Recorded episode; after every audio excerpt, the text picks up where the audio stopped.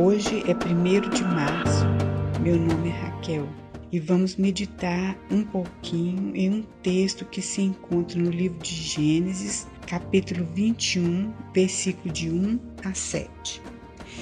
Visitou o Senhor a Sara, como lhe dissera, e o Senhor cumpriu o que lhe havia prometido. Sara concebeu e deu à luz um filho a Abraão na sua velhice, no tempo determinado de que Deus lhe falara. Ao filho que lhe nasceu, que Sara lhe dera luz, pôs Abraão o nome de Isaque. Abraão circuncidou a seu filho Isaque, quando este era de oito dias, segundo Deus lhe havia ordenado. Tinha Abraão cem anos quando lhe nasceu Isaque, seu filho. E disse Sara: Deus me deu motivo de riso, e todo aquele que ouvir isso vai rir-se juntamente comigo. E acrescentou: Quem teria dito a Abraão que Sara amamentaria um filho? Pois na sua velhice lhe dei um filho. O que nos chama atenção nesse pequeno texto é a fidelidade de Deus em cumprir Sua palavra. Como isso é maravilhoso!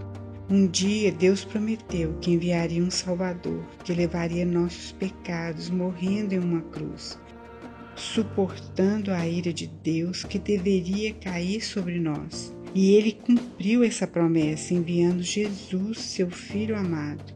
Também prometeu que estará conosco todos os dias e que virá nos buscar.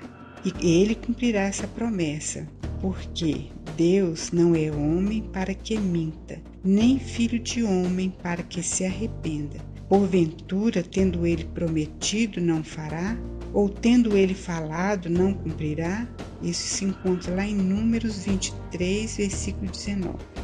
Mas ele não prometeu apenas o céu algum dia, mas Cristo em nós todos os dias, porque o próprio Jesus afirmou: eu vim para que tenham vida e vida em abundância. E também nos disse: Quem de mim se alimenta, por mim viverá.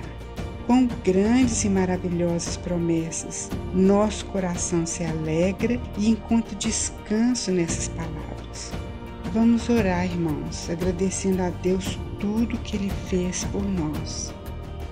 Deus da nossa salvação, através de Jesus Cristo, tu nos trazes liberdade, cumprindo todas as promessas que fizeste aos nossos antepassados em fé. Assim, nutre-nos a tua mesa com o pão da vida e o cálice da salvação, para que possamos suportar nossa jornada no deserto e chegar finalmente ao teu banquete eterno. Em nome de Jesus.